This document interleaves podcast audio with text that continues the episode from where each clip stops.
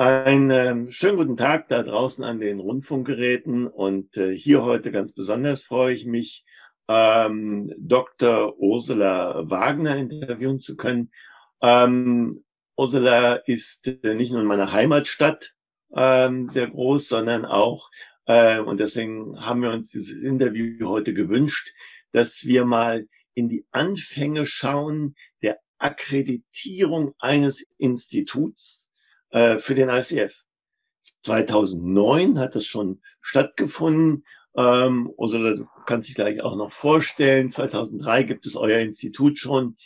Und ähm, 2009, elf Jahre her, Ursula, wie war das damals mit den ersten Schritten zur Akkreditierung?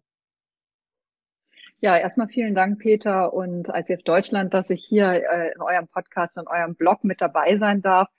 Und ich erinnere mich wirklich gerne an den wilden Westen der Akkreditierung 2009. Und das hat ja wirklich schon drei, vier Jahre Vorlauf, weil dadurch, dass wir die ersten in Deutschland waren, die eine Ausbildung akkreditiert haben, also als Institut kann man sich nicht ganz akkreditieren, sondern einzelne Ausbildung, waren wir wirklich Pioniere. Und um nochmal zu sagen, wie war überhaupt die Coaching-Szene damals?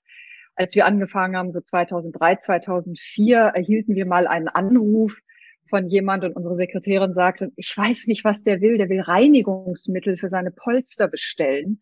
Und ich ging dran und sagte, und er sagte, ja, aber sind Sie denn nicht das Coaching Center? Also der, dann habe ich gesagt, wir sind das Coaching Center. Also Coach und Couch, ja, die Unterscheidung war damals nicht nur zwischen Therapie und Coaching nicht so einfach, sondern auch bei solchen Sachen. Also das fanden wir dann doch ganz lustig. Und auch Personaler waren ja auch gegenüber Coaching noch durchaus manchmal vorsichtig eingestellt. Also die sogenannte Antisektenerklärung, ne, die musste man immer unterschreiben. Und so war es für uns dann tatsächlich so, dass wir gesagt haben, wir wollen einen Qualitätsstempel haben, der international gültig und sichtbar ist. Und das war die ICF Deutschland. Ähm, wir waren der ICF durch unseren damaligen Mitgründer Martin Jessen und Guido Fiolka von Beginn an sehr verbunden war da als Chapter-Host tätig und dann habe ich mich ganz tief in die Excel-Tabellen reingekniet. Denn das Ding mit diesen äh, Akkreditierungen ist, die laufen ganz anders als für die deutschen Ausbildungen.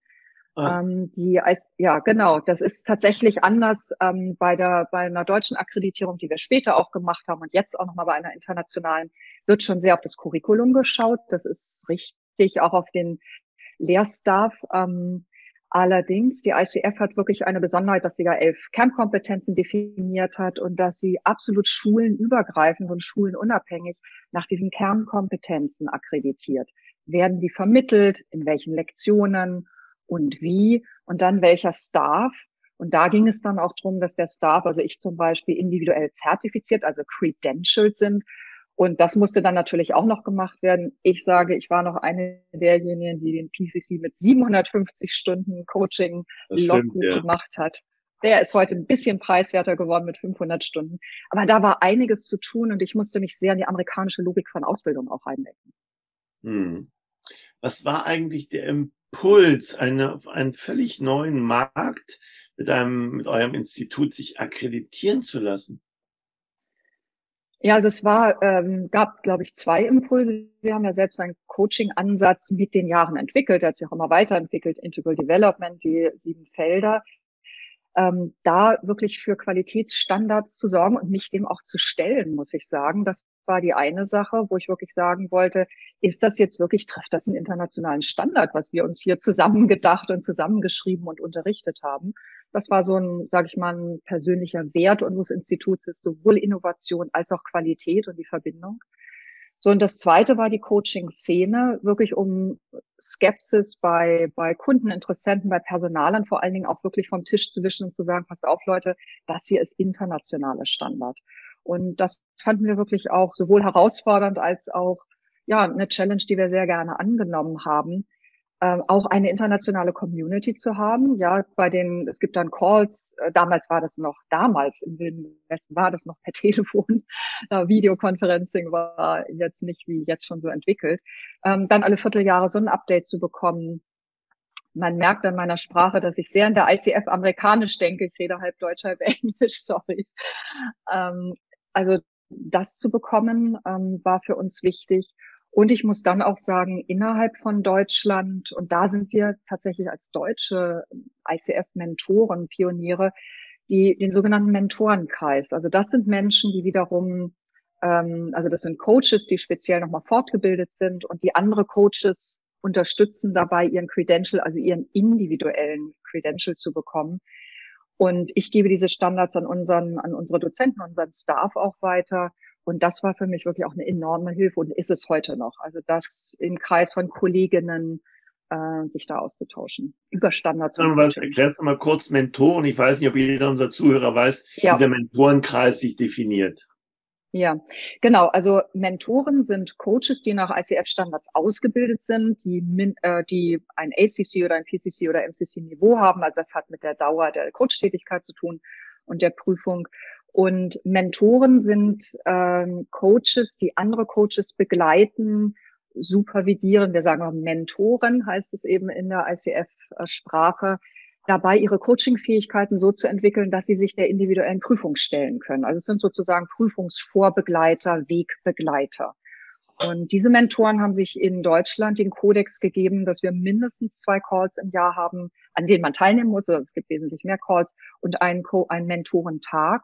Und das ist ein Standard, ähm, den es weltweit eigentlich so nicht gibt, sondern wo wir in Deutschland auch Pioniere sind, dass wir sagen, diese Mentoren, die andere begleiten, sollen bitte selber auch einen hohen Standard der, der Intervision und der kollegialen Weiterbildung haben.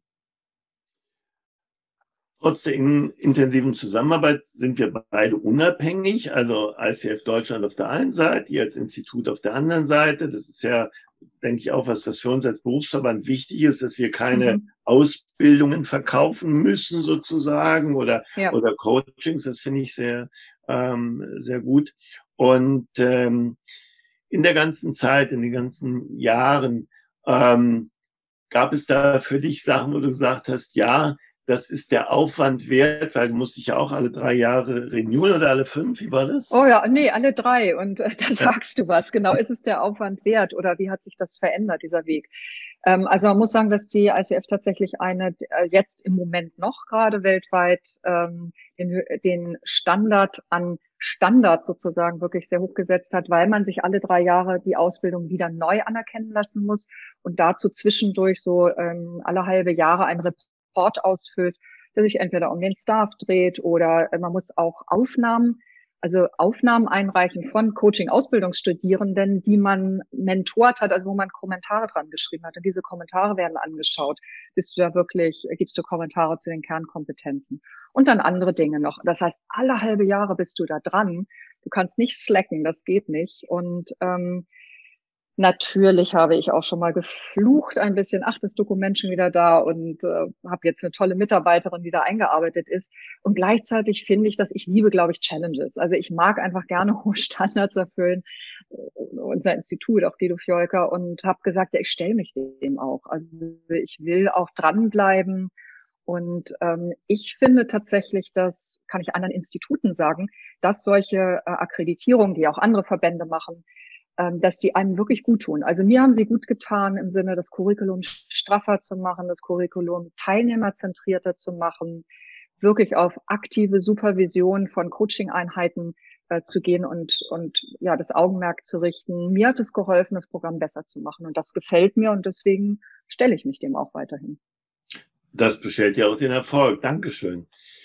So, was braucht die Branche heute? Also mal kurz Pandemie außen vor gelassen, mhm. aber was braucht die Branche aus deiner Sicht heute an Impulsen oder an, an Instituten? Was wäre äh, deine Botschaft? Mhm. Also da gibt's äh, zwei Dinge und der eine hat mit Digitalisierung zu tun. Da war jetzt eher die Corona-Pandemie fast ein, ein Helfer. Ähm, es gibt ja, gab auf LinkedIn diesen Witz, der kursierte, ne? wer, wer ist Ihr IT äh, Accelerator? Ist das Ihr CEO, Ihr CTO oder ist das Covid-19? Und äh, für viele war es ja Covid-19. Und die, ähm, ich, ich erlebe Coaches und Beratende, Beratungsprofessionals, habe ich sehr lange als sehr digital zögerlich bis hin zu digital feindlich oder skeptisch erlebt. Und ich finde, das können wir uns nicht leisten als Branche. Äh, die Welt verändert sich und ähm, diese Angst, dass es über digitale Medien kein gutes Coaching geht oder so. Ich glaube, die haben wir jetzt in den letzten äh, sechs bis neun Monaten auch mehr und mehr über Bord geworfen, dadurch, dass wir Erfahrungen gesammelt haben. Ich habe schon vor zwei Jahren einen Artikel dazu geschrieben und wirklich die äh, Branche auch aufgerufen, Leute, lernt, bewegt euch, seid Vorbilder im, im Vorangehen.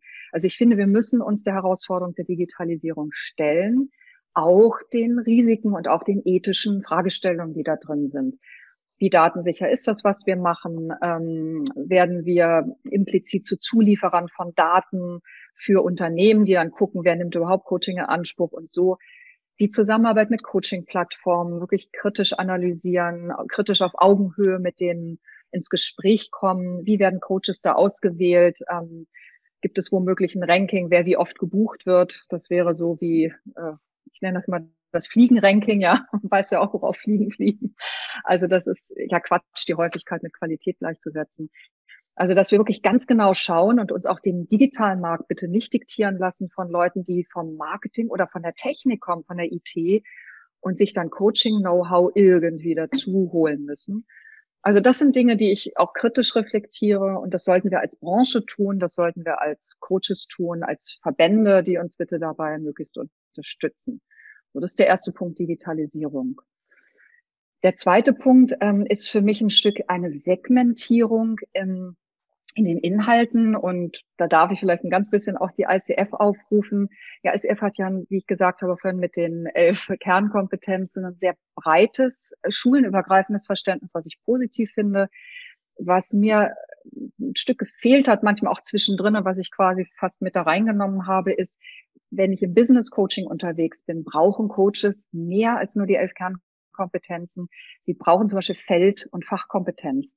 Das ist ein Stück in den Kernkompetenzen drin, weil wenn du aktiv zuhörst und du weißt nicht, was eine Dotted Line ist und hältst das für eine gepunktete Linie auf dem Schnittmuster, dann bist du raus mit deinem Klienten. Ähm, nur das explizit zu sagen, finde ich inzwischen wichtig. Also das Segment Business Coaching, das Segment Karrierecoaching, in dem ich auch viel bin, braucht nochmal andere Kompetenzen dazu. Da überschneiden sich auch Formate wie gerade bei Karriere, es ist Karrierecoaching und Karriereberatung. Und da noch ein Stück mehr hm, Guidelines oder äh, vielleicht auch Kompetenzen, die gefordert sind, dazu zu nehmen, oder sowas wie digitale Kompetenz. Kannst du als Coach deine Präsenz halten, wenn du wie jetzt, wie ich, liebevoll in ein blaues Kameraauge gucke und weiß, Peter, dass du dich jetzt dadurch von mir angeguckt fühlst und ich dich peripher nur unten wahrnehme auf meinem Bildschirm. Also diese Digitalkompetenz auch in die Coaching-Kompetenzen mit reinzuschreiben, finde ich auch einen wichtigen Punkt. Internationalisierung der nächste. Coaches, die im internationalen Raum coachen, brauchen eventuell noch zusätzliche Kompetenzen, die durch die elf Kern Kompetenzen der ICF im Moment noch nicht aus meiner Sicht vollständig abgedeckt sind. Wir haben, wir sind jetzt gerade dabei, die neuen Kernkompetenzen zu veröffentlichen. Am äh, Freitag gibt's mit der Doris van der Sand ähm, den, die erste Webinar dazu, die ab 1.1. gelten. Es gibt mhm. neue Kernkompetenzen auch für extra für Teamcoaching. Das Richtig, ist dabei. Ja. Und äh, wir versuchen das hier in Deutschland natürlich schon, die anderen Kernkompetenzen, die du zu Recht forderst, damit abzugleichen, dass wir halt Virtual Educations anbieten und sowas. Mhm. Dann nehmen wir gerne weitere Impulse an, wenn du da Leute hast, die das äh, haben und brauchen. Ähm, ja, das äh, ist, ist der Status quo heute. Wie geht's bei dir weiter? Ja, wir haben ähm, also unsere Ausbildung auch durch den Treiber Covid-19 weiterentwickelt. Wir, äh, wir sind in Online-Formate gegangen, also ganz Online-Formate, ähm, ganze Tage, was wirklich für Teilnehmende auch herausfordernd ist, auch für uns, es wirklich lebendig ja. zu gestalten.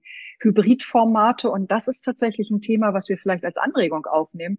Ja, zehn oder zwölf Leute im Raum und fünf per Video zugeschaltet, wenn man gute Technik hat, Audio und Video, war, ist es super. Also ein paar der Teilnehmenden haben gesagt, du, ich bleib gleich zu Hause, ich mache das das nächste Mal auch so. Ähm, also Formate, da werden wir sicher noch drüber nachdenken, ähm, das noch mehr zu flexibilisieren, um Menschen, auch, ich sag mal, berufstätigen Müttern, äh, die Möglichkeit zu, äh, zu erlauben, nicht so viel reisen zu müssen. Dann das Thema Teamcoaching, was du gesagt hast, also der Organizational Coach, also Coaches, die wirklich Organisationen begleiten, die Menschen darin begleiten. Da haben wir tatsächlich jetzt ein neues Programm aufgesetzt. Das ist noch nicht ICF äh, akkreditiert. Und warum nicht? Weil Programme lauter ICF erst zweimal durchgelaufen sein müssen, damit du dich überhaupt akkreditieren lassen kannst. Auch ein ja. Qualitätsmerkmal. Ja. dass du nicht sofort einfach deinen One-Shot irgendwie raushaust und den akkreditieren lässt, sondern dich erstmal beweisen musst am Markt. Also das ist ein Thema und natürlich mein Leidenschaftsthema Karriereberatung. Ich liebe das Wort Karriere nicht, ich würde es am liebsten abschaffen, aber so heißt es nun mal. Ähm, also die Karriereberatung wirklich fürs digitale Zeitalter durch alle Lebensphasen, jetzt die 50-plus-Generation, riesen, das ist ja die deutsche Babyboomer-Generation zwischen 50 und äh, 55 sind die jetzt so und äh, wollen, ja, was soll mit denen werden? Wir müssen ja sinnvoll und wirksam und erfüllt weiter arbeiten. Und die jüngeren Kohorten, die nachkommen, die sehr früh schon die Frage stellen, wozu das alles, so what?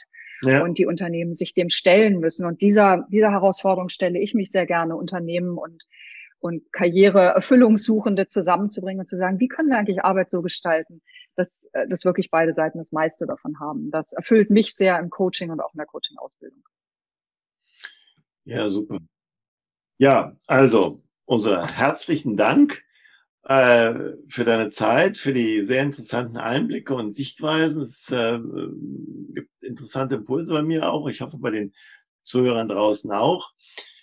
Wir werden nicht wieder elf Jahre warten, bis wir uns hören. Wir werden uns wahrscheinlich öfters hören und sehen.